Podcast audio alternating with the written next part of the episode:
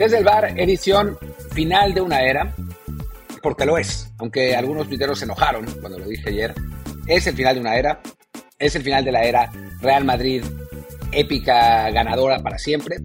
Creo que, que bueno, hoy ese 4-0, así como el 4-0 que el Bayern Múnich le puso al Barcelona en algún momento fue el final de la era Guardiola en el Barça. Hoy yo creo que es el final de la era del Real Madrid, pero bueno, ya lo, ya lo hablaremos.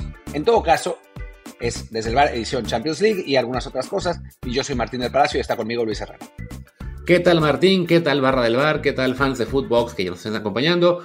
A los que no lo hacen aún, les recuerdo que este programa está en Amazon Music, Apple Podcasts, Spotify, Google Podcasts y muchísimas apps más. Así que por favor, suscríbanse en la que más les guste y que sea de preferencia en Apple Podcasts o Spotify para que también ahí nos echen la mano con un review, con, con comentario. El review, por supuesto, de 5 estrellas para que así más y más gente nos encuentre y nos sigan apoyando y sigamos creciendo en los charts, que ya ahí vamos, ahí vamos, levantando poquito a poquito, pero todavía no estamos como nuestros viejos días de gloria, los que éramos número uno, así que dependemos de su ayuda con ese review y también de que nos sigan en Telegram en Desde el Bar Podcast, donde ya saben, ahí digamos con ustedes pues algunos partidos, también compartimos las emociones que da cada transmisión de un evento grande y pues en general se tiene muy buena interacción con la banda de ese chat. Ahí estamos en Desde el Bar Podcast en Instagram. Perdón, en Telegram, no, en Telegram. En Instagram también estamos, pero como es el Bar Pod, aunque ahí la verdad es que nunca posteamos nada. Y bueno, antes de hablar de la final de una era del Real Madrid Martín, propongo que hablemos del final de otra era, que es la de Andrés Guardado en la selección mexicana. Se retira Andrés Guardado de la selección, ya sabíamos, ¿no? Desde el final del Mundial lo dijo, eh, estaba, estaba bastante claro. De hecho, en la práctica se quería retirar desde el final de 2018. Yo estaba en Rusia y lo dijo. Y después, como literal, como cinco minutos después se arrepintió. Dijo, no, bueno, vamos a ver. Eh, se ve que ya, ya, le, ya le pasaba por la mente. Eh, lo convenció el Tata Martino, ese ilustre argentino, iba a decir ilustre mexicano, pero no, eh, de, quedarse. Y ahora sí se retiró Andrés Guardado, un jugador que sin duda marcó una época. ¿Qué tanto es su legado? Ese es una, un buen debate que, que tener, pero es un jugador que a final de cuentas disputó cinco mundiales, ¿no? O sea, es, un cinco copas que, bueno, antes eh, escaseaban y ahora pues cada vez tenemos más. Así es.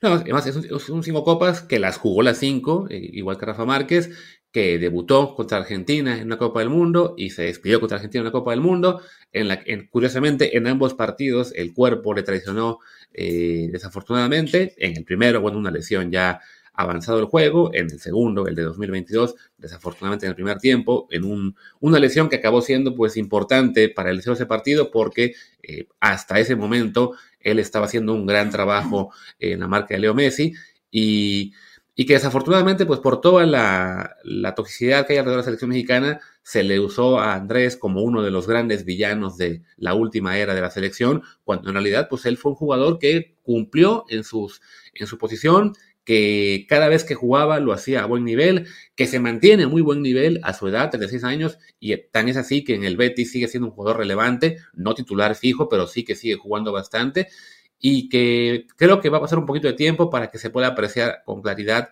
eh, lo que es el legado de Andrés. Yo considero que es, para mí sin duda, un top 10 histórico de la, del fútbol mexicano, de, como jugador mexicano, y como trayectoria en Europa, top 5 y por ahí top 3. Sí, sí, yo creo que, es un, buen lugar de, posición en el ranking. Digo, todos saben que yo no soy el mayor fan de Andrés Guardado eh, como, como mediocampista, pero la verdad es que su, su aporte a la selección, su, su constancia, su gran momento en, Europa, la verdad, que digo, tuvo altas y bajas, pero siempre se mantuvo en las ligas más importantes, porque es la realidad, ¿no? O sea, fuera del paso por Holanda, que bueno, ese, ese parece que es un requisito para todos los mexicanos que, que les vaya bien, también estuvo en Alemania y estuvo en España, ¿no? Eh, son dos ligas y lo hizo en general bien. En el Leverkusen le costó un poco más trabajo, pero en España se adaptó mejor. Su última etapa, curiosamente, eh, la de, ya entrado los 30 años con el Betis, quizá haya sido la mejor. Digo, en el Depor fue, fue figura en algún momento, pero recordemos que ese Depor descendió, después volvió a ascender con él. Pero, pero su última etapa en el Betis lo consolidó eh, dentro de un esquema que le favorecía mucho, le favorece, el de, el de Pellegrini, y le ha permitido, pues, tener un fin de carrera muchísimo más digno que esencialmente el de cualquier mexicano que se haya ido a Europa. Y eso no es poca cosa, ¿eh? porque si recordamos, Rafa Márquez se fue muy joven eh, de, Europa para, irse a la MLS en una, algo que fue un error. Eh, después volvió al Verona, pero pues ya obviamente no era lo mismo. Eh, Hugo Sánchez se fue también muy joven al América después de una lesión grave. Después volvió a jugar en Austria y en el Rayo Vallecano, pero pues ya tampoco fue lo mismo. Gio se fue muy joven, Vela se fue muy joven. O sea, en prácticamente todos los futbolistas mexicanos que han ido a Europa se van apenas empezados los 30. Y Guardado y sigue, sigue siguiendo, ¿no? En, Europa, en el Betis, en un equipo de la parte alta de la tabla en, España, jugando. No, no es titular indiscutible, pero es titular de rotación. Y bueno, eso muestra, es, una parte más de su legado, ¿no? O sea, más allá del de la, de la selección mexicana, que es eh, otra cosa y que lo, lo, estamos hablando, creo que su legado como mexicano en Europa pues ya por eso es muy valioso, ¿no? Es una carrera eh, larguísima en el continente europeo y en general muy fructífera. Sí, ¿no? Y habrá quien salga con el típico, ¿pero qué ganó con la selección? Pues lo mismo que la mayoría, ¿no? A fin de cuentas, le tocó estar en algunos títulos de Copa Oro y poco más, porque la selección en general, pues gana muy poco más, ¿no? Eh, nos quedamos un poco acostumbrados a, esa era, eh, pues muy buena de los noventas a finales, con las idas a Copa América, que se consiguieron para terceros lugares en su campeonato, y, también lo de las confederaciones. Pero pues eso fue, digamos eso, ¿no? Fue fue un punto muy alto y también muy, este, pues una coyuntura muy conveniente para el fútbol mexicano que ya no existe, ¿no? Desafortunadamente México ya no va a la Copa América y cuando va, pues ahora es una es, una situación diferente, con unas selecciones sudamericanas más fuertes de lo que eran en los 90, con un México que entró en declive, con ahora que ya la Confederación no se juega en México, pues no la vamos a a ganar nunca, ni se juega de hecho, y, y bueno, pues a los jugadores de, de, esta generación les toca lidiar con eso, ¿no? Con que las circunstancias para ganar títulos con México ya no son las, las de hace 20, 25 años, pero eso no borra que, por otro lado, han tenido trayectorias en Europa mucho más destacadas y si bien nosotros siempre pensamos en clave selección, lo que más conviene, lo que más queremos para, para ganar algo, para avanzar una ronda en la Copa del Mundo, lo que sea, no podemos dejar de lado lo que es el desempeño individual de cada uno, en particular con sus clubes. Y sí, lo de Andrés ha sido muy destacado, ¿no? Más allá de que haya aportado o no muchos títulos, de que haya metido o no muchos goles o asistencias, su, su nivel general ha sido muy, muy alto. No en balde, estuvo en la selección por casi 17 años y, y, vaya, cerró en 2022 siendo parte del equipo porque merecía estar allí, más allá de que haya gente que quiera simplemente meter en la lista de los becados y los consentidos de Martino. Es que en realidad la, lista de los becados y los consentidos de Martino es absurda. O sea, el, único que está bajo debate es Raúl Jiménez y no por una situación futbolística, sino, de, sino física. Pero, pues Moreno tuvo un gran mundial, Ochoa tuvo un muy buen mundial, Guardado pues tuvo mala suerte, que ahí se acabó la lista de los becados, ¿no? O sea, sigue con Raúl, pero, pero creo que no hay nadie más. Digo, creo que el mayor becado sí fue Funes Mori porque lo llevó literalmente a pasear, o sea, lo llevó ocho minutos. Me parece que hubiera sido útil jugando contra Argentina. Obviamente, creo que Santi hubiera sido más útil, pero, pero bueno, creo que, que haber llevado a pasear a Funes Mori no fue una gran idea y ahí sí podemos hablar del becado de, de Tata Martino, pero fuera de eso, pues esa lista es, es, digo, es corta, es incorrecta y se adapta a el equipo, el club del que es aficionado el, fanático que se queja, ¿no? Eh, pero en fin, hablando de, regreso de lo, de Andrés, ya, ya para cerrar, y no quiero que esto se convierta en un debate muy grande, eh, sí hablar de su lugar en selección, no tanto por trayectoria, sino por, por características, ¿no? Porque yo tuve ese debate ayer con, con Ramón Raya y creo que es interesante. A ver, Luis, te voy a hacer esta pregunta como medio por izquierda, ¿no? Contención, pero medio por izquierda. ¿Tú a quién preferirías? Como futbolista, ¿eh? no por trayectoria, sino como futbolista. ¿eh? Andrés, a García Aspe, a Manuel Negrete o a Ramón Ramírez. Andrés, sin duda. Y mira que Ramón Ramírez en su punto más alto eh, lo veíamos como la gran estrella de a futuro, el que nos iba a conducir a, grandes momentos, que García Aspe fue un jugador eh, también muy importante por, por, una década. De Negrete me acuerdo menos, él, fue más de tu, niñez que de la mía, pero, pero de todos modos creo que lo que Andrés hizo, o sea, el, nivel al que jugó el, y al que se mantuvo por más tiempo, tanto por longevidad en su caso, como por los niveles en cuanto a la liga que jugó, creo que no hay comparación, ¿no? O sea, evidentemente la gente se, lo va a pensar únicamente en lo que pasó con cada uno en la selección. Y bueno, García Aspe y Ramón Ramírez fueron parte de equipos eh, más exitosos en Copa América, pero creo que nunca ninguno de los dos jugó al nivel que, le hemos visto guardado y en particular, pues al verlo jugar como titular en partidos contra el Barcelona, el Real Madrid, sin desmerecer. Si yo como futbolista me, llevaría más bien a García Aspe, ¿eh? o sea, me parece un jugador que se adapta más a lo que a mí me gusta, ¿no? Un jugador que mete más, que va más para adelante, que le pega muy bien de media distancia, eh, que con un carácter brutal que contagiaba, eh, etcétera, ¿no? Y Negrete puede ser, el problema es que sí, es de mi niñez, o sea, tampoco es que sea de mi adultez, ¿no? Entonces es, es complicado, es complicado saber. Pero bueno, creo que es, que es un, buen argumento y digo, para no, para no entrar en un debate estéril que tengamos tú y yo, pues no tiene ningún sentido, no vamos a llegar a ninguna parte, eh, pues quienes, quienes están escuchando el, episodio, pues nos pueden eh, comentar en Twitter o en, el, o en el canal de Telegram a quién, a quién prefieren ustedes. Creo que voy a poner una encuesta porque Cherraya estuvo intensísimo ayer. Eh, porque bueno, si, si, a mí no me fascina guardado como estilo, a Raya no lo, no lo, no lo puede ver. Entonces, eh, estará todo intenso, pero, pero sí, me parece que es, que es un debate divertido. Y bueno, Luis, ¿qué te parece si pasamos a otros temas que hay ahí en el tintero? Me parece bien, y bueno, ya que estamos hablando en clave de selección mexicana y de, que, de lo que fue, pues hablemos de lo que va a ser, y en este caso del desastre que va a ser la Copa del Mundo, no, no por cuestión deportiva, sino porque cada previsión que nos llega es tremenda y ahora acaban de presentar un logo que, madre santísima. Es, un, es algo raro, la verdad, eh, ese, ese logo, porque, pues, escapa, digo, si no lo han visto, lo, podemos poner en, el, en, el, Twitter desde el bar si quieren, no, hay, no, no es muy secreto, la verdad, solo hay que hacer una pequeña búsqueda, pero se sale de la tradición totalmente, o sea, la tradición había sido, en los últimos años, pues una serie de, una, una versión estilizada de la Copa del Mundo, de acuerdo con, em, pues las características del local, ¿no? En Brasil, una Copa del Mundo con unas manos ahí que eh, con los colores de Brasil está más o menos bien. La de Rusia, que creo que es la más bonita, aunque ahora Rusia pues no es, no es nuestro país favorito, que eh, eh, es una especie como de, de, arte ruso en versión Copa del Mundo. La de Qatar, que es pues algo catarilla, no estoy muy seguro a qué se refiere. Pero bueno, la del Mundial 2026 es literalmente, porque es, es esto literalmente, un número 26 con la Copa del Mundo dentro y la palabra FIFA. Y ya.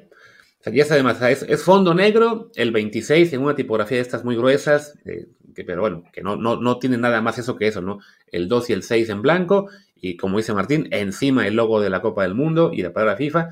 Y sí, ¿no? Eh, nuestro amigo Jaime Ojeda compartió un gráfico con todos los logos de Copa del Mundo y es muy factible que este pase a la historia como el más simple y el más feo a la vez. O sea, sí, habrá quien no le guste, a lo mejor el que fue del 94, que era la bandera de Estados Unidos convertida en un balón de fútbol, la, la de estrellas. Eh, el de España 82 también es muy, muy simple. El que otro más así está medio feito. El de Suiza 54, pero por lo menos todos tenían algo representativo, ya sea del fútbol o del país en el cual se jugaba, ni se diga los primeros pósters que hubo en los mundiales de, los 30 y el de Brasil. Eh, o sea, todos tenían un poco de imaginación, colorido, creatividad, lo que ustedes quieran, ¿no? El de, el de, Sudáfrica también me pareció muy, muy bonito. Y sí, se estaba, ya desde Sudáfrica para acá, se empezaba a hacer cada vez un poquito más minimalista con el cambio Primero Brasil, de solamente, ok, como dices, ¿no? esta, versión estilizada de la Copa del Mundo, pero bueno, con una mano, con colores de Brasil. En Rusia, aún más estilizado, pero aún con mucho toque de, ese país europeo. Después en Qatar, sí, ya eh, menos color, solamente es el, este vino y blanco y poco más, pero todavía con más detalles, eh, digamos, alusivos al país. Y sí, ya se pasa a este que es negro, blanco, la Copa del Mundo y listo, a fregarse quien no le guste, los que lo hayan diseñado, pues en estar eh, en camino al banco, eh, pasándosela muy bien. Es, un logo raro, no, entiendo muy bien por qué la decisión de, FIFA de aceptarlo. Digo, últimamente FIFA no ha hecho cosas muy, muy, digamos, con, con, un concepto lógico detrás, ¿no? O sea, es verdad que en la época de Blatter y de Avalanche se robaron todo, y pues no sé qué sea mejor o peor, pero por lo menos había como una idea detrás de las cosas que hacían.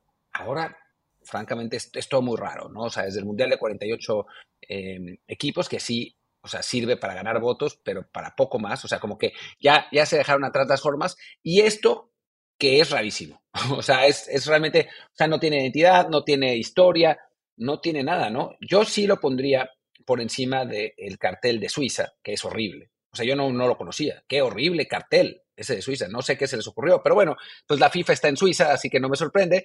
Entonces, eh, digamos que el, el bottom 3 para mí son el de Estados Unidos anterior, el de Estados Unidos actual y el de Suiza. O sea, todo relacionado con Estados Unidos y la FIFA. Sí, y mira que el de Suiza 54, bueno, pues era una época en la que el diseño gráfico no estaba tan avanzado no, pero el de Brasil, el de Brasil es hermoso, el de 1950. Sí, que era un, cartel. Es que los, primeros cuatro fueron carteles como tales, así como si fueran películas, y ya luego, bueno, y también el de 58, de hecho. Pero sí, el, ese de Suiza era de lo más feito en la, en la época, digamos, antigua. El de México 70, hay que decir, tampoco es que sea una maravilla, pero bueno, al menos en un balón de fútbol. Pero sí, este, este último, sobre todo con lo que son las herramientas ahora ¿no? de diseño y que se puede hacer cada vez mejores cosas, pues no, el fútbol quiere la tendencia minimalista, ya ves los logos de las federaciones o los clubes que cada vez son también más, este, más sencillos, que deciden que la Juve con una J basta, la selección, eh, la Federación Española que con cuatro letras también bastó, o sea, todo el mundo va para el minimalismo, no sé por qué, y mire, pues ahora nos, nos aventaron este, este, este logo, que ya para acabar con el tema del Mundial, también justo ayer decía Jan Infantino que efectivamente al haber más partidos por el cambio de, formato de grupo que se había planeado originalmente, pues de los 80 que iban a ser y que tocaban 10 a México, ahora serán 104 y probablemente le va a tocar, según él, a todas las ciudades un poquito más, lo cual básicamente es a cada sede mexicana le tocará un partido más. Quizás dos a la ciudad, ¿no? A la Ciudad de México. Eh, ya que están renovando la Azteca, pues mejor ponerle más partidos, ¿no? con, la dana que le debe estar metiendo Televisa, pero... Se van a quejar en Monterrey de que dijiste a la ciudad, refiriéndote a la Ciudad de México, como si los otros dos fueran pueblitos. Lo son. Pues es que no, pues se llama Ciudad de México, no se llama Ciudad de Monterrey, es Ciudad de México y Monterrey. Pero, no, algo, quiero decir algo en favor de la Federación Mexicana de Fútbol. Qué raro, pero sí. La Federación Mexicana de Fútbol no se acogió eh, a la idea minimalista para hacer su nuevo logo. O sea, sí es un poco más minimal que el anterior, pero es, es bastante poco minimalista. Y yo debo decir, y esto en México no se lo van a tomar bien, pero cada vez que me he encontrado un extranjero, me dice que el logo de la selección mexicana es increíble. Que está buenísimo, que, que encaja perfecto con el uniforme, que Digo, no, no, he, no he escuchado una sola crítica de alguien de afuera del, logo de la, de la federación. Básicamente, el logo de la federación nuevo es un logo estilo Cancún, diseñado para extranjeros.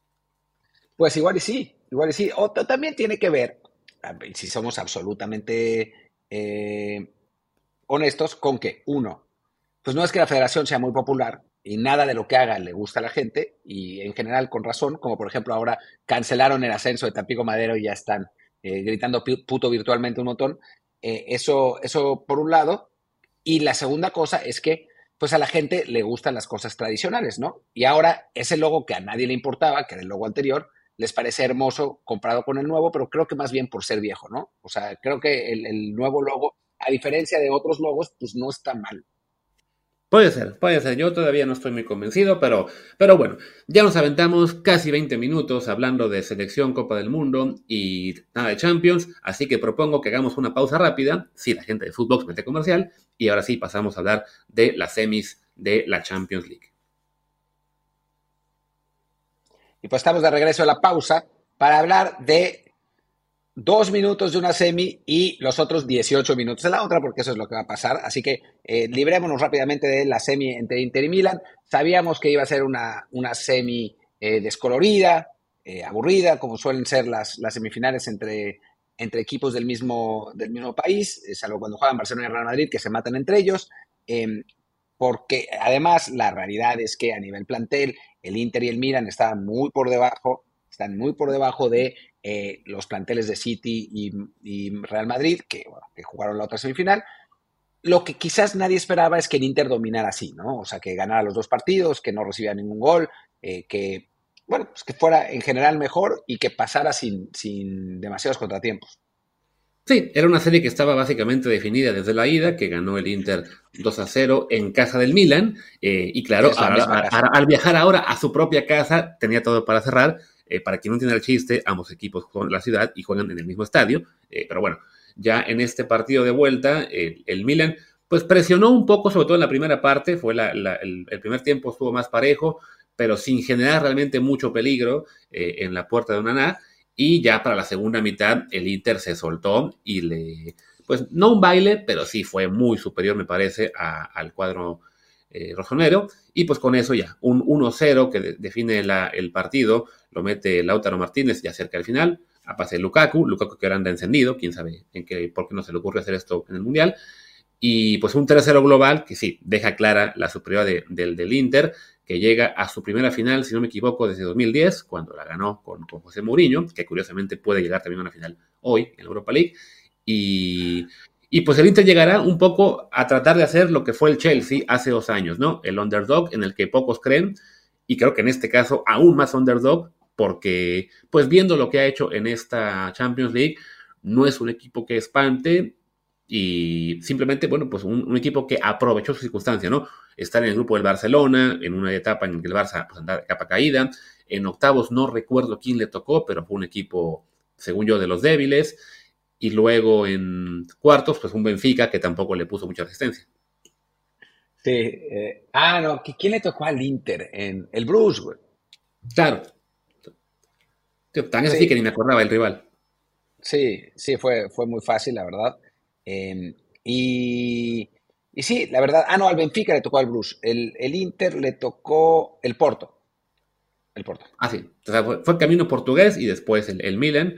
Entonces, sí, la verdad es que pues, son, son series en las que, bueno, el, Inter no se puede quejar y, y, si, sale campeón, pues ni modo, ¿no? O sea, es, es así le pasó una vez al Madrid, ¿no? Que fue campeón en una Champions en la cual le tocó ganarle a la Roma, el Wolfsburg y no me acuerdo quién fue el otro, rivales muy débiles en, su, en la fase de, de knockout y ya en la final creo que le gana a Liverpool, un partido digamos ahí sí de, mayor mérito, pues en este caso si fuera para el Inter el título, pues será merecido porque le habrá ganado al City, pero sí, hay que decir, su camino a la final ha sido de los más asequibles que se, han visto en un buen rato. Sí, y es, es, un equipo de mediano nivel, ¿no? O sea, está, está claro viendo, viendo a sus jugadores. O sea, ya para que, el, que Edin Dzeko siga siendo titular a, los, a sus 85 años eh, un Lautaro que tuvo un mundial horripilante, eh, sea de nuevo la figura del equipo. Sí, tienen a, a tienen a Charanoglu, eh, pero bueno, son jugadores buenos, pues. O sea, si comparamos con lo que, con lo que tiene el City, bueno, es, son, es otra galaxia, otra galaxia de equipos, y el City debe ser amplísimo favorito en este momento, ¿no? Es más, vamos a ver, Champions League Final, odds, vamos a ver qué dicen las, las apuestas en este momento. Diré que un 6 a 1 quizá. Pues tenía 4 a 1, 7 a 1 para el Inter. Ok, estuve cerca. No, no ando tan mal. Y sí, bueno, pues ya, dicho todo lo del Inter, que como decía Martín, ya le, dedicamos más de dos minutos, fueron casi cuatro, me parece. Eh, no hay mucho más que decir de esta semifinal. Si acaso lamentar que, pues, que el Napoli se haya caído eh, en esa parte final de la temporada y que no le ganara al Milan, porque creo que el Napoli también hubiera dado mucho más guerra en este encuentro, pero bueno, pues no, no podemos olvidar que eh, les pesó el escenario, también les pesó la lesión de Osimen, evidentemente, y, quedaron fuera, eh, pues ni modo, ¿no? Ya hubiera sido bonito ver una final Napoli-City, no será así, pues a ver si el Inter da por ahí la sorpresa, pero por lo que vamos a hablar ahora, con un Manchester City eh, impresionante, descomunal ante el Real Madrid, pues no se ve cómo. No, no se ve cómo. un City que la verdad fue superior en tres cuartas partes de la serie, eh, solamente no fue superior en, la, en el segundo tiempo del partido de ida, curiosamente en el que anotó el gol que le, permitió empatar, eh, pero, pero en general fue muy superior y la verdad es que tanto los 30 primeros minutos de la ida como el, primer tiempo de la vuelta fue un paseo brutal, sobre todo el primer tiempo de la vuelta, ¿no? Eh, fue realmente uno, uno de esos bailes que se ven poco, en, una semifinal así.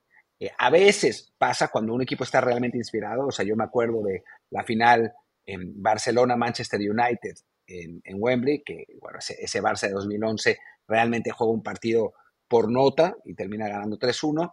Obviamente el 8-2 del, Bayern al, Barça, pero en general en, estas instancias se ve poco, ¿no? Un, dominio de este tipo y que solamente porque el Real Madrid tiene mejor por todo el mundo, eh, la, situación no, no terminó en 4-5-0 desde el primer tiempo, ¿no? Porque el dominio del City había sido brutal. Siempre quedaba la idea de que el Real Madrid, por ser el Madrid, podía empatar de algún modo, pero, pero bueno, hay momentos en el que la diferencia futbolística es tal que ni la épica te lo, te lo puede lograr, ¿no? Sí, de hecho me acuerdo que al medio tiempo nos compartían ahí en el Telegram eh, las apuestas y ya estaban, creo que era 14 a 1 el empate y 41 a 1 que el Madrid remontara. Que yo le decía a la gente ahí, no, pues miren, 5 dólares es una inversión buena por, para esto porque de todos modos si no hay remontada, nos queda el gusto de que quede fuera el Madrid, porque bueno, estábamos hablando la mayoría antimadridistas o por lo menos gente que no nos cae muy bien en ese club. Y si da la vuelta, pues bueno, se quita el coraje con esos 200 dólares de ganancia, ¿no? Pero la verdad es que sí, lo que había pasado en el primer tiempo era, era de tal este, diferencia futbolística que las propias casas de apuestas, que no son de repente tan eh, dadas a ofrecer ese clase de momios en un partido del Madrid, pues sí, también veían claro que no, no había manera, ¿no? Solo para recordar lo que fue ese primer tiempo, en los números, voy a, aquí están, por acá, es primer tiempo, posesión 72 a 28, remates 13 a 1, remates a puerta 5 a 0, eh, remates fuera 6 a 1, ¿no? Luego también atajadas, pues sí, 3 de Courtois, ¿no? En pases totales, el City dio 359 contra 130 del Madrid y en ataques peligrosos que uno nunca entiende cómo sacan la cifra, pero bueno, dice aquí 42 del City contra 2 del Madrid. ¿42? Sí. O sea, no, tengo muy claro qué significa la, estadística ataques peligrosos. Quizás sea posesión del balón en el último cuarto, en el último tercio, algo así, no, no, está muy claro, pero cuando ves un 42 a 2, ya te das una idea de que esto era algo realmente muy dispar. Sí, la verdad es que, digo, digo, no, hacía falta ver el partido, no, no hace falta ver los 42 y 2, ¿no? Pero sí, yo me acuerdo de el tiro al travesaño de Cross, cuando todavía iba 1-0 al partido, que ese hubiera sido lo más madridista del mundo, ¿no? Empatar con un tiro de larga distancia en tu primer ataque. Y después nada, ¿no? ¿Hubo, ah, ¿hubo alguna otra? Según yo, no. Tío, y ya si acaso, en el segundo tiempo, los primeros 15, 20 minutos, el Madrid presionó más, intentó eh, meter peligro ahí al City, pero tampoco recuerdo ninguna ocasión que dijera, uy, esta sí fue realmente, eh, pues eso, ¿no? Peligrosa y, que pudiera haber sido el 2 a 1. Tardó un poco el City, bueno, más bien como, como que el City se, no sé si se relajó o por lo menos este, lo dejó ser al Madrid pero en cuanto quiso, retomó el control del, partido y pues ya llegó el 3-0 de, de quién fue de Akanji, ¿no? Me parece. Sí. Que ya con eso lo, definió faltando 15 minutos. Y bueno, y luego para variar, como no podía ser eh, así, eh, sacan a Haaland, que no metió un solo gol, para que eh, se puedan tanto quejar los Mr. Chips de es que lo, lo, sacan para que no se luzca más que Messi, no tengo idea por qué. Y llega Julián Álvarez y a la primera que toca la mete.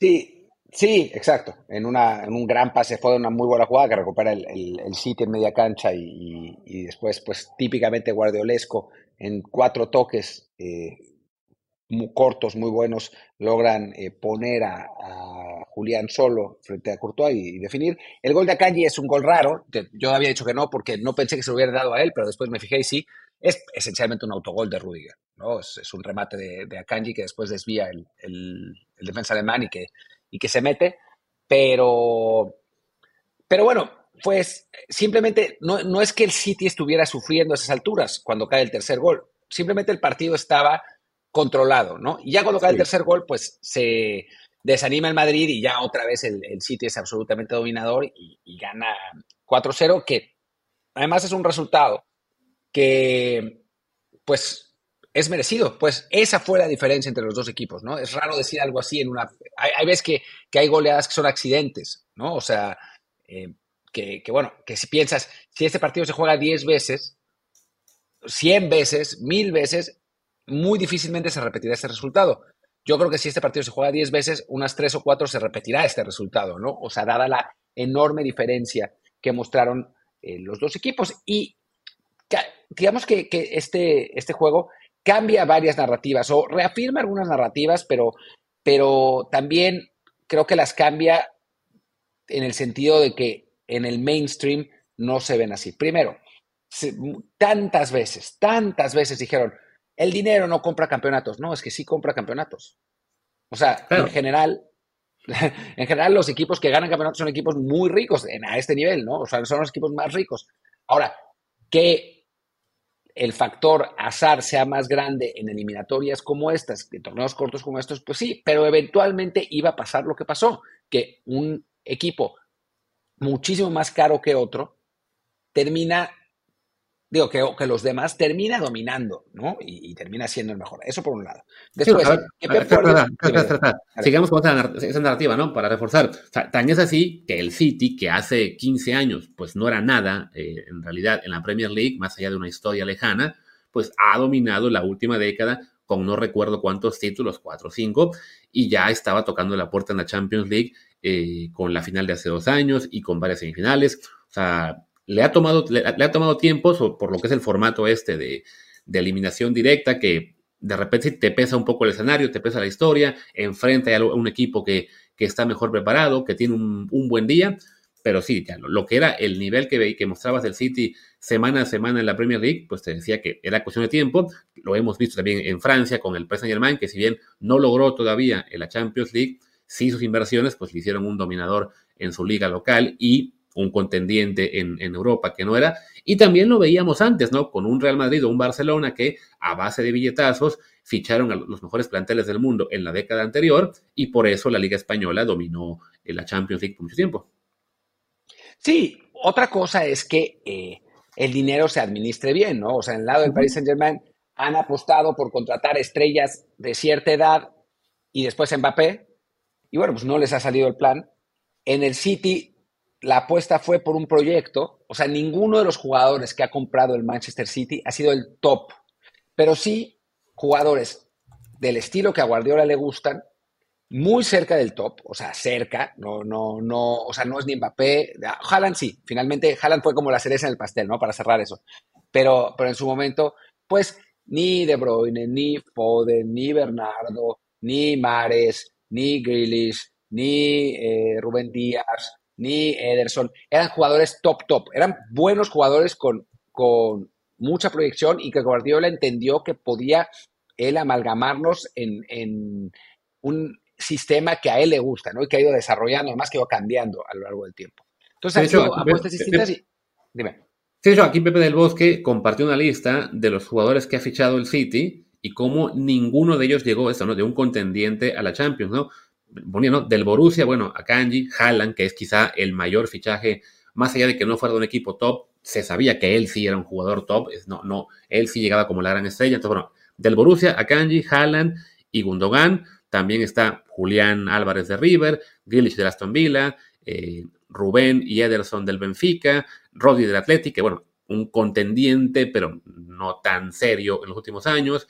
Eh, Marés de, Leicester, Bernardo Silva que estaba en el Mónaco, Cal Walker que llegó de Tottenham, Stones que llegó del Everton, no está en la lista, pero bueno, también De Bruyne llegó desde el Wolfsburgo, eh, y sí, es eso, ¿no? Es, es, el identificar a jugadores que sin estar ya en, la élite, como lo ha hecho el Paris Saint Germain, pues sí, se, se amoldaban al proyecto de Pep, claro, con el matiz de que como tienes para gastar más de mil millones de libras a lo largo de una década, pues te puedes, te puedes permitir estos, digamos, eh, experimentos, que estos que mencionamos son los exitosos, también hay otros 20 que no funcionaron. Sí, pero bueno, tienes ese dinero como para, para fallar, fallar y volverlo a hacer. Eh, lo mismo que el PSG, ¿no? O sea, ya le salió mal el experimento Messi, Neymar, Mbappé, pues van a intentar con otro, ¿no? Y en algún momento pues les va a funcionar porque tienen ese dinero. Y de nuevo, o sea, para ayer me, decía alguien en, en Twitter, murió el fútbol clásico para que viniera el fútbol de Estado. A ver, no.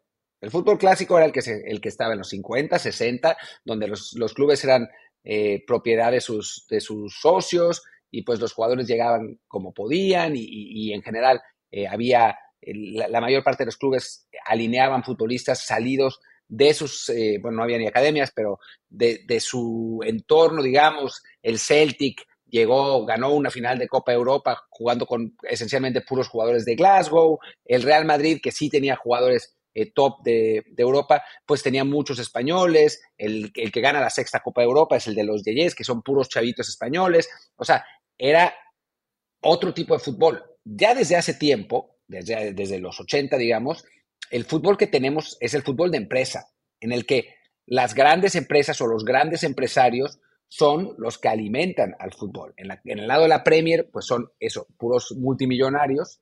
En el lado de, España son sociedades anónimas, menos el Barça y el Real Madrid, pero seamos absolutamente, absolutamente claros, o sea, Florentino Pérez es un empresario de la construcción de muchísimo dinero que se hace presidente del Real Madrid por ese dinero y ha desarrollado el Real Madrid como tal por ese dinero, ¿no? O sea, no es, no es que, que, haya venido de la nada, ¿no?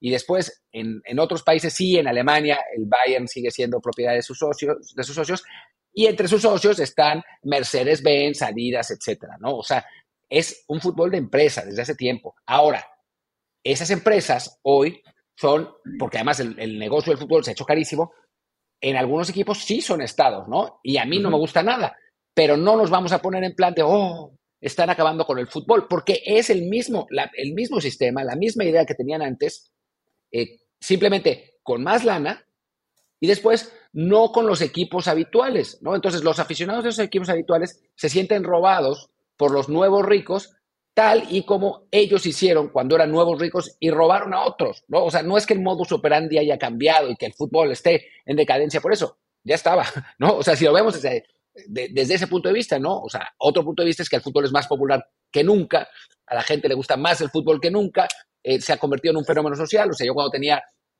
10, eh, 15 años, el fútbol estaba en las últimas dos páginas de, los periódicos, en los noticieros daban dos minutos a las secciones de deportes, em, daba pena a los intelectuales eh, decir que, apoyaban a un equipo y hoy abiertamente todo el mundo es fanático de un equipo de fútbol, hay canales 24 horas, un montón, hay medios que hablan un montón, hay gente en Twitter que habla de el fútbol de Uzbekistán y de Arabia Saudita y tiene followers. O sea, el, bueno de, Sebastián Alarcón acaba de poner un, hilo en el que simulaba, dice que con ChatGPT, pero yo no estoy seguro que haya hecho eso realmente, simulaba una liga de equipos de fútbol de imperios de la antigüedad.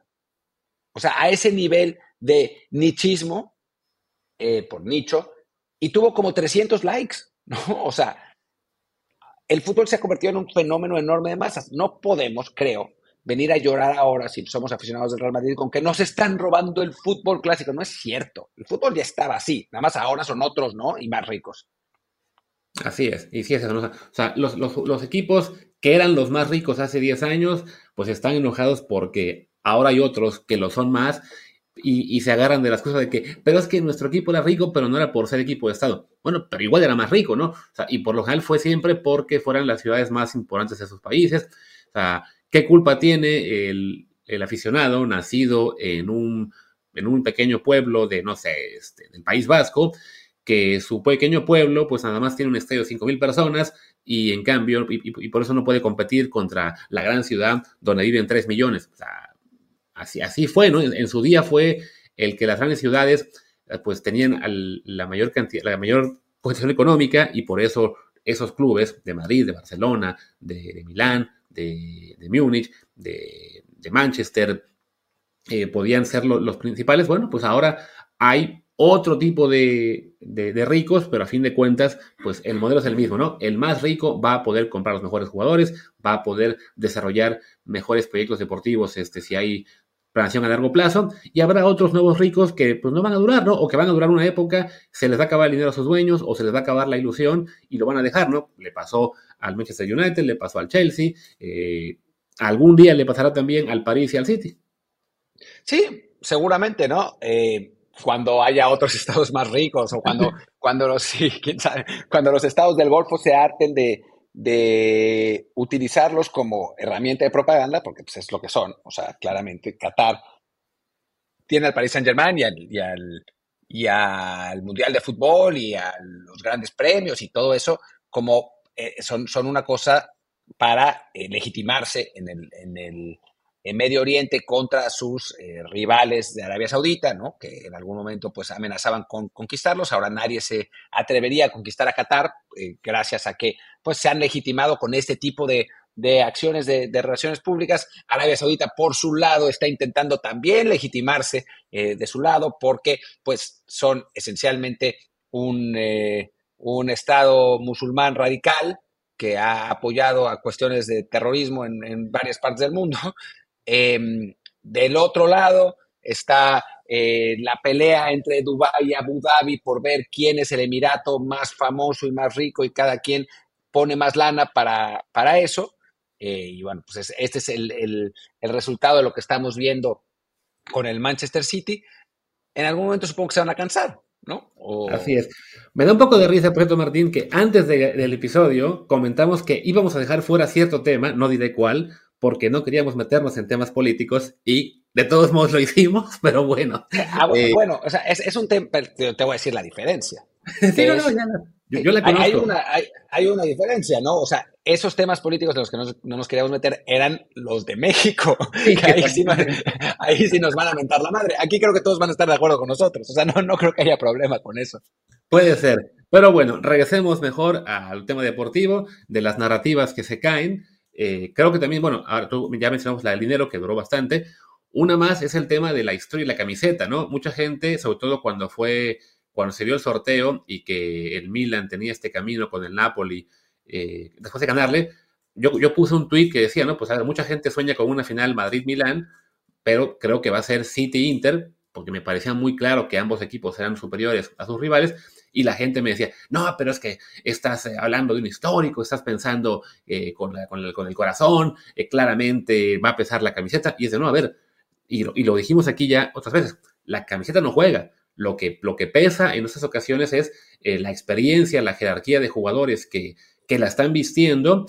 Puede haber ocurrido en el Milan-Napoli, en cuanto a que en el Napoli no había nadie con experiencia, con jerarquía y que, y que no le espantara el escenario, pero ya en un City Madrid que tienes a, sí, un Madrid con muchos jugadores de gran experiencia, de muchos títulos, de mucho palmarés, pero también muy veteranos, pues ya no alcanza esa jerarquía ante un rival de muchísima calidad que si bien aún no gana nada en Europa, pues ya ha estado tocando la puerta muchas veces, ya se ha visto en este escenario muchas veces, ya ha ganado mucho en Inglaterra y pues no, no le iba a pesar como le pesó en el pasado.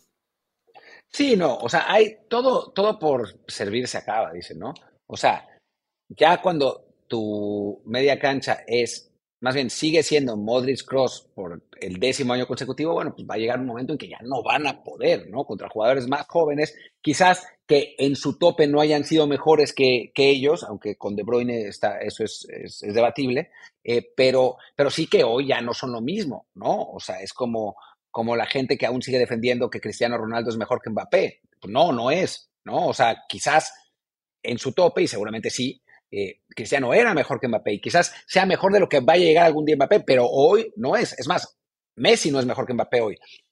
Entonces, bueno, llega un momento en que el prestigio, la prosapia, la tradición, pues termina siendo superada por una realidad clara que es la diferencia de calidad, ¿no? O sea, a veces alcanza, a veces alcanza por lo que dices, ¿no? O sea, eh, el, en, la, en la Champions pasada, en el momento que falla Donnarumma, se caga el PSG. En el momento que le meten un gol al Chelsea, se caga el Chelsea. En el momento que eh, Grealish falla esa, esa, jugada con dos goles de ventaja para el, para el City, para definir el partido, se caga el City y el Madrid hace los dos goles. Pasa, porque el Madrid está acostumbrado a esos triunfos, pero bueno, hay un momento, o sea, si Grealish mete esa, en aquel entonces no estaríamos hablando de toda esta épica, ¿no? O sea, para que la épica pase, tiene que haber, tienen que pasar circunstancias y pues a veces la calidad no te lo permite, ¿no? O sea, y ese es, eso, eso está claro y pasó esta vez, ¿no? O sea, igual si Cross mete, mete sentido al travesaño, estaríamos viendo. Pero después no hubo, no color, ¿no? Y no hubo manera de que el Real Madrid eh, volviera. Y el Real Madrid, y eso lo dejamos para otro episodio porque ya llevamos 42 minutos, 44 minutos y no nos da para mucho y quiero hablar de una narrativa más antes de eso, pero quizás sea el momento en que el Real Madrid se renueve, ¿no? O sea, tiene jugadores jóvenes interesantes como Vinicius, como Rodrigo, eh, pero también tiene otros futbolistas que pues ya no, no dan para lo que, lo que daban antes, ¿no? Sí, no, sin, ser tan dramático como fue ese 8-2 del Bayern al Barça, pues el Madrid está viviendo un momento similar a aquel proyecto de Barcelona, ¿no? O sea, ya se acabó, yo también creo, la era del Madrid que empezó con Cristiano y se prolongó hasta ahora con Benzema año pasado. Viene la renovación y sí, de eso podemos hablar un poquito más adelante, quizá mañana incluso, pero vamos con la última narrativa antes de cerrar este episodio que, que decíamos que da de 20 minutos. Sí, yo, no, yo te dije, yo te dije, tú, tú insististe en poner otras cosas, yo te dije que con Champions íbamos, nos íbamos a ir largo.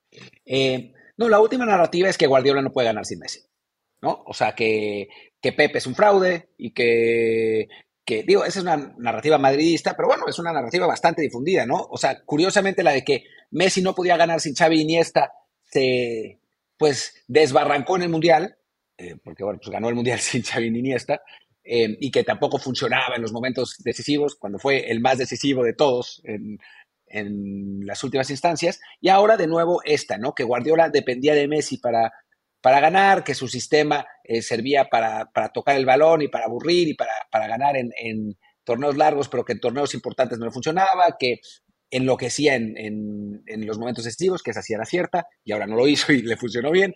Pero creo que esto no, no, no, creo que no estaba sujeto a discusión entre nosotros, que pues, no nos importa si somos del Madrid o del Barcelona o qué, pero, pero sí creo que vuelve a cementar la imagen de Guardiola como uno de los grandísimos técnicos en la historia del fútbol, más allá de que, es verdad, lo hace con grandísimos jugadores también, ¿no? O sea, no es que, no es que haya agarrado al, al Leeds United y lo haya hecho campeón.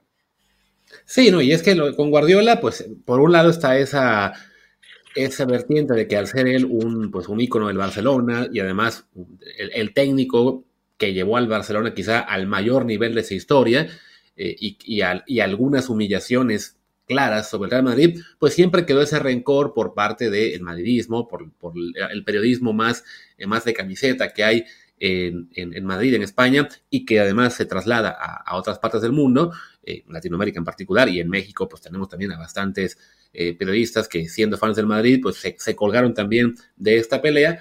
Pero pues lo de Guardiola sí, va, va, más allá de que ha sido un gran entrenador porque tenga muy buenos jugadores, ¿no? O sea, hemos visto a muchos equipos con muy buenos jugadores que no funcionan, ¿no? y, que, son proyectos que duran un año, duran dos años, no ganan nada. El, el PSG, por ejemplo, ¿no? con tantos jugadores de, de, gran nivel que ha comprado, no ha estado ni cerca de, Deja tú de ganar la Champions, que por lo menos ya llegó una final, si bien la perdió, pero demostrar el nivel futbolístico que ha mostrado este City.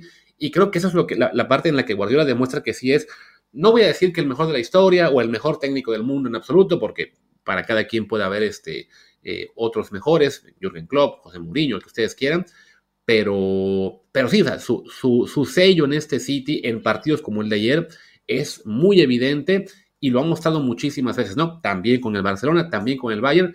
Y el no ganar la Champions League, pues de repente es lo que hemos hablado, ¿no?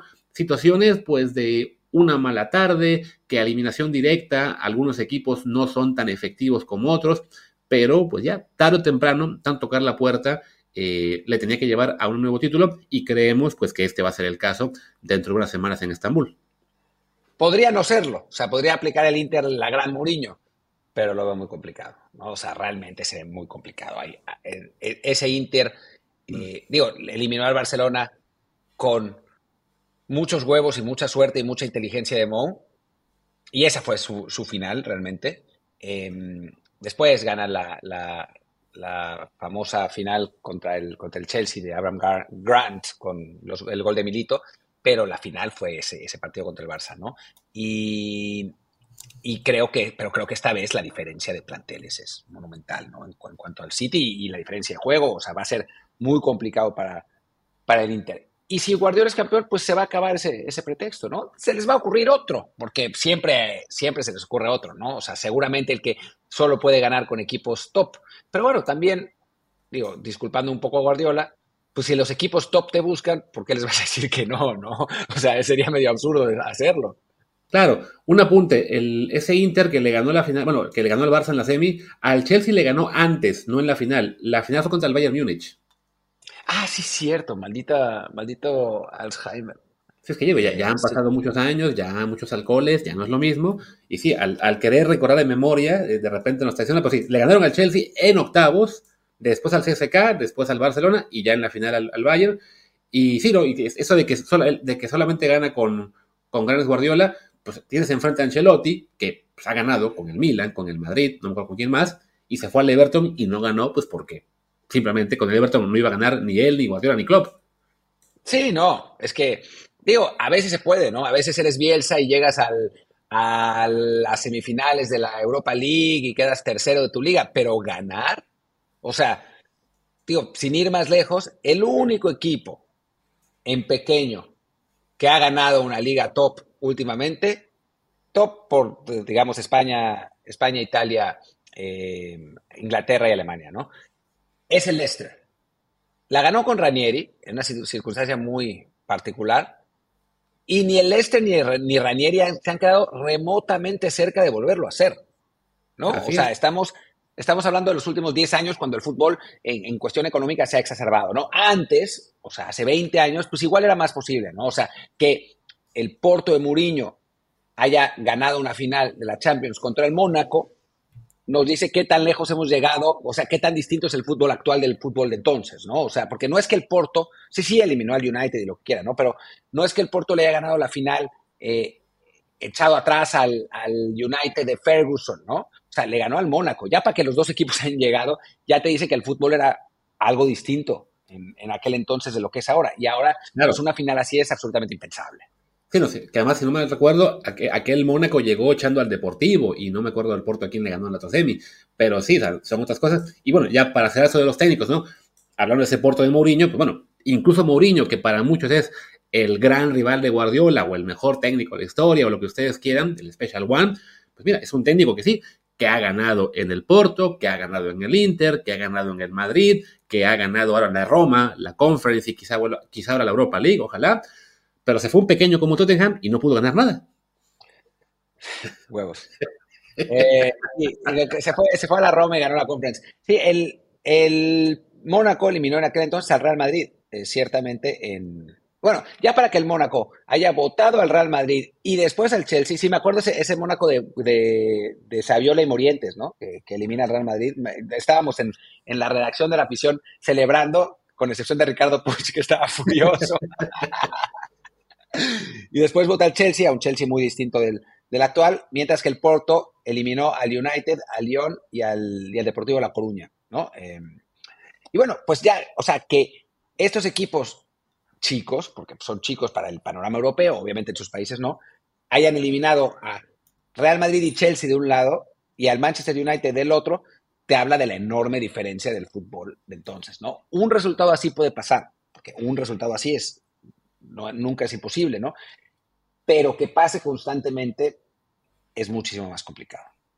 Sí, no, tan, simple como que este año el Inter llega porque le toca ese camino asequible con dos portugueses y un italiano, eh, que ni siquiera era el mejor italiano, y, por otro lado, el City pues le toca esa, esa vía mucho más dura eh, en la cual se fueron matando de todos. Sí, esa es, es, la realidad. Y eso que esta Champions estuvo medio descafeinada en general, ¿no? No fue como la pasada que tuviera, teníamos épica en, cada partido. Pero bueno, ¿qué te parece si, deja, si, si, lo dejamos ya así? Porque son 55 minutos casi, es, la, Biblia. De tenemos que, por contrato, hacer 30 minutos en promedio. Creo que podemos hacer tres episodios de 5 minutos y, estaríamos bien todavía. Van a volver los matutinos. La, semana que viene regresan los matutinos porque ya para poder, para poner el promedio eh, en su lugar. Pero sí, cerremos y ya mañana hablamos, pues podemos hablar tanto de Liga MX con las semifinales, como de la Europa y la Conference, y a ver qué más, y bueno, y un poquito del Madrid si hace falta. Si, si vemos que nos faltan otros 20 minutos para llegar a 50, ahí también hablamos de Madrid. Algo se nos ocurrirá, pero no creo que nos falten, porque es América Chivas, así que qué tiempo habrá, ¿no? Eh, pero bueno, pues yo soy Martín del Palacio, mi Twitter es arroba martindelp, yo soy Luis Herrera, el mío es arroba LuisRHA, el del programa es Desde el Bar POD, Desde el Bar Pod. En Telegram estamos como Desde el Bar Podcast. Pues muchas gracias y hasta la próxima, que será mañana. Chao.